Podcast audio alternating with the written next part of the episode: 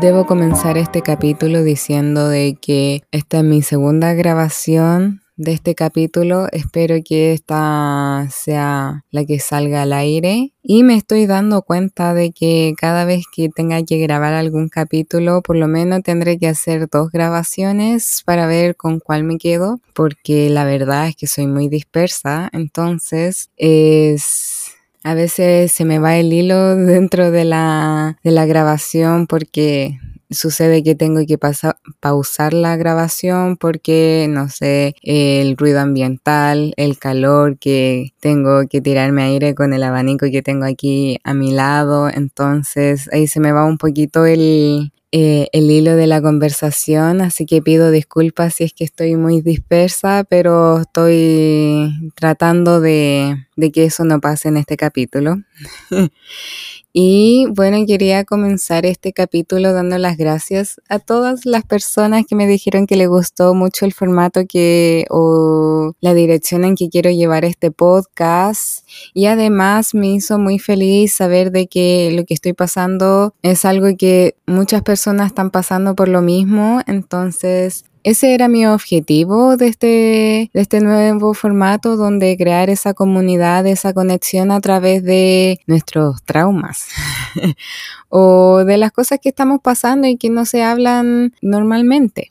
Y bueno, con este agradecimiento a todas esas personitas bonitas, quiero dar la bienvenida a este nuevo capítulo de este humilde podcast que lo llamé Mi perspectiva de las cosas. Yo soy su host, Vanessa Salazar, y hoy día estaré hablando sobre la Navidad o del Año Nuevo, ya que estamos en estas fechas y Debo decir que para mí es muy estresante la Navidad, ya que mi lenguaje del amor no lo demuestro a través de hacer regalos o recibir regalos, entonces eh, me estreso a la hora de tener que buscar regalos para las otras personas, pero eh, este año con mi familia decidimos hacer eh, amigo secreto, entonces solamente me toca regalarle a una persona de mi familia solamente y también eh, nosotros como familia es que cada uno hace una lista de regalos, entonces es mucho más fácil saber qué regalarle a la persona porque típico de que te llegan regalos y que no es algo que tú querías o pediste o algo que vas a usar. Entonces siempre hay que estar haciendo cara de sorpresa eh, cuando tienes que abrir el regalo y ver algo que tú ya sabes en la primera instancia de ver ese regalo dices no voy a ocupar esto pero tengo que fingir que me gusta y luego em, dejarlo a un lado y dejarlo abandonado y después olvidarte de eso hasta que tengas que venderlo, regalarlo o donarlo. Yo creo que me gustan las personas que son más directas y dicen al tiro que no les gustó el regalo. Porque ¿para qué hacer ese tipo de sorpresas? Si al final hay quien uno siempre trata de no lastimar los sentimientos de la otra persona, pero ¿para qué fingir que te gusta algo sabiendo de que no lo vas a ocupar. Y es más fácil dejar el ticket de cambio ya que eh, en los casos donde a la persona no le quede buena la ropa, entonces puede ir a cambiarlo fácilmente. Pero eso es lo que voy de que en esta Navidad se enfoca mucho en un lenguaje del amor que es eh, recibir y dar regalos. En cuanto hay otras personas que eh, su lenguaje del amor no es eso, porque no, no sé si les pasa, pero siempre hay algún miembro de la familia en que tú no sabes qué regalarle. Es muy difícil comprarle algún regalo y puede ser de que también esa persona no le gusta recibir regalos, entonces por eso es más difícil encontrarle algún regalo. Pero creo que los regalos también se pueden demostrar en otros tipos de, de nuestros lenguajes del amor ya que hay cinco lenguajes del amor, de hecho, y déjenme buscarlo para poder decirles cómo, cuáles son. Five minutes later. Bueno, hay cinco, como les decía, hay cinco lenguajes del amor y hay uno, palabras de afirmación, dos, actos de servicio, tres, recibir regalos, cuatro, tiempo de calidad y cinco, contacto físico. Entonces yo creo que ahora o en la última Navidad o en los últimos cumpleaños de las personas que están en mi vida, en mi círculo, me estoy enfocando mucho más en cómo entregarle eh, algún regalo que demuestre mi lenguaje del amor y también concuerde con el lenguaje del amor que recibe la otra persona. Entonces, siento que es mejor porque es una manera para poder conocer mejor a las personas que tienen en tu entorno ver cómo ellos se expresan en, el lenguaje del amor y cómo tú expresas también tu lenguaje del amor. Y esto invita a que nosotros empecemos a darnos cuenta en nuestro día a día de cómo las personas, nuestra familia, nuestro amigo, nuestra pareja, demuestra su amor hacia nosotros y cómo nosotros demostramos nuestro amor hacia ellos porque así nos podemos dar cuenta de que eh, estamos demostrando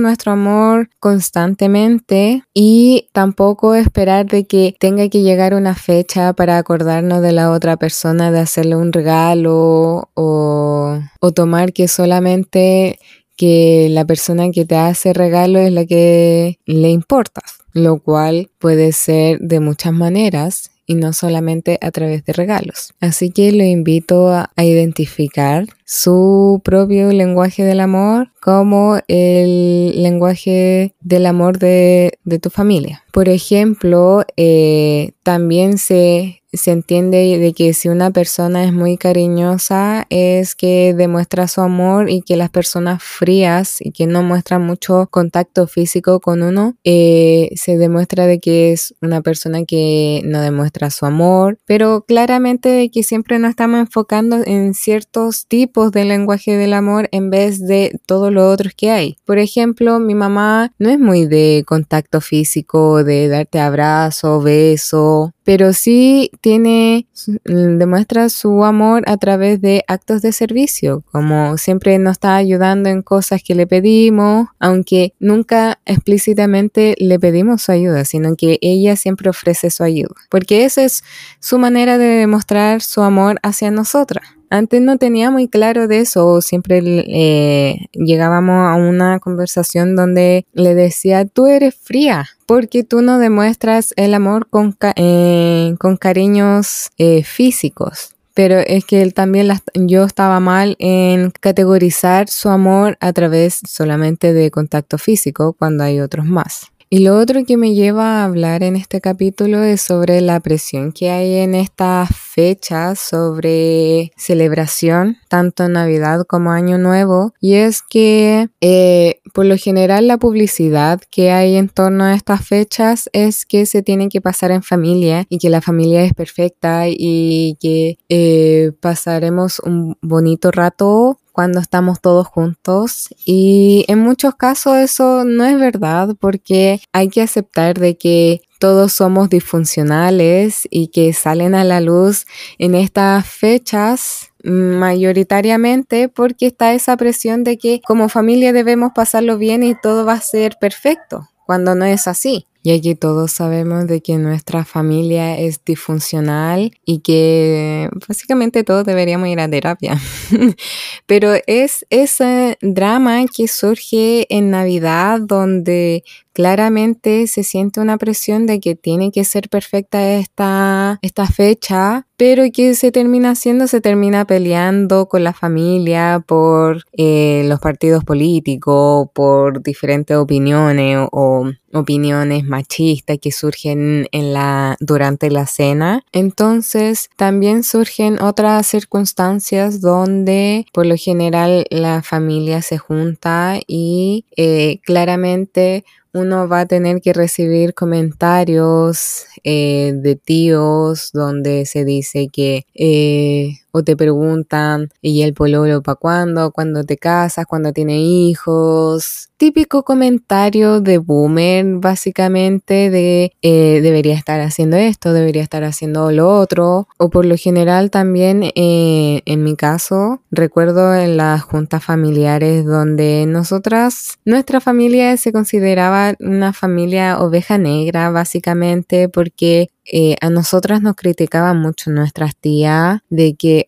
que estás gordita, que has subido de peso, o, o también comparándonos siempre con nuestras otras primas, oh, pero es que tu prima hace esto mucho mejor. Imagina ese, recibir ese tipo de comentarios cuando eres pequeña y de adulta también, porque esas situaciones siguen repitiéndose a lo largo de, de la vida. Entonces, yo hice unas preguntas en Instagram, una encuesta donde decía si habían tenido algún drama familiar durante estas fechas y el 60% dijo que sí. O sea, es algo muy no normal, pero algo que sucede mucho en estas fechas. Entonces, la Navidad o las festividades están lejos de ser perfectas como la publicidad trata de hacernos entender eso. Porque por lo general también en las juntas familiares hay personas que tienen problemas con el alcohol, como una de las historias que recibí, en donde Claramente esas personas que tienen un problema con algún tipo de droga llega, hace show y al final termina lastimando a muchas más personas. Así que mi objetivo de este capítulo es sobre entender de que las familias no somos perfectas y que va a surgir este tipo de situaciones. Entonces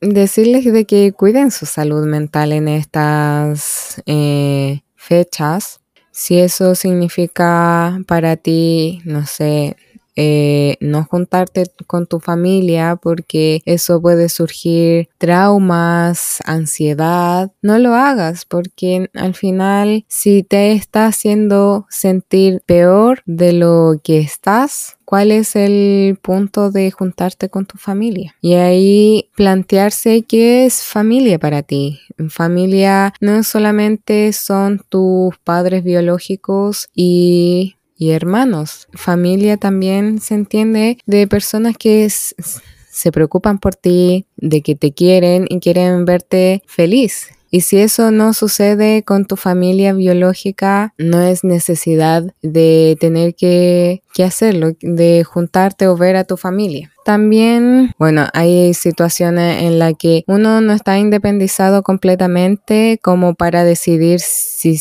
asistir o no a las reuniones familiares, pero eh, llevar la fiesta en paz porque al final, ¿de qué sirve? ¿De qué sirve las peleas familiares si al final nunca llegan a nada? Por eso invito a que claramente se lleve la fiesta en paz. O sea, esto es lo que quiero decir al respecto, que nosotros o nuestro mundo eh, es un reflejo de nosotros mismos. Entonces, cada vez que interactuamos con otras personas es un reflejo de nosotros mismos en la otra persona. Entonces, si hay comentarios sobre cómo deberías vivir tu vida eh, respecto a términos sociales, porque básicamente siempre son eso las opiniones de nuestros tíos hacia nosotros, debes entender o deben entender de que eso dice mucho más de la persona que lo está diciendo a la persona que le está llegando. Claramente, esto no no, se adhiere a las situaciones donde puede que hayan comentarios machistas, sexuales. Claramente pueden tomarlo como una oportunidad de educar a las personas de que no es algo válido que se deba decir eso y si, bueno, no entienden, agárrense a combo nomás. no. Oh, qué peor consejo. Pero eso es mi mensaje de este capítulo. Cuiden su salud mental. Eso debería ser su prioridad en estas eh, celebraciones. Y si esto estas fechas te traen mucho trauma, no es necesario, no te crees esa presión de tener que celebrar y tener que eh, mostrarte que estás bien cuando aparentemente no lo estás. Entonces, cuiden mucho su salud mental. Espero que pasen muy buenas fiestas y nos estamos escuchando el próximo año. No es no es un, un chiste, un chiste de papá, de esos aburridos fome de, oh, el, el próximo año, oh, no nos vemos del año pasado. No, porque realmente este va a ser el último capítulo de este podcast porque eh, quiero estar subiendo cada dos semanas eh, un capítulo nuevo, entonces claramente este va a ser el último y nos estamos escuchando en el 2022 y espero que me sigan en mis redes sociales a mi perspectiva de las cosas en Instagram, TikTok y YouTube. Eso, chao.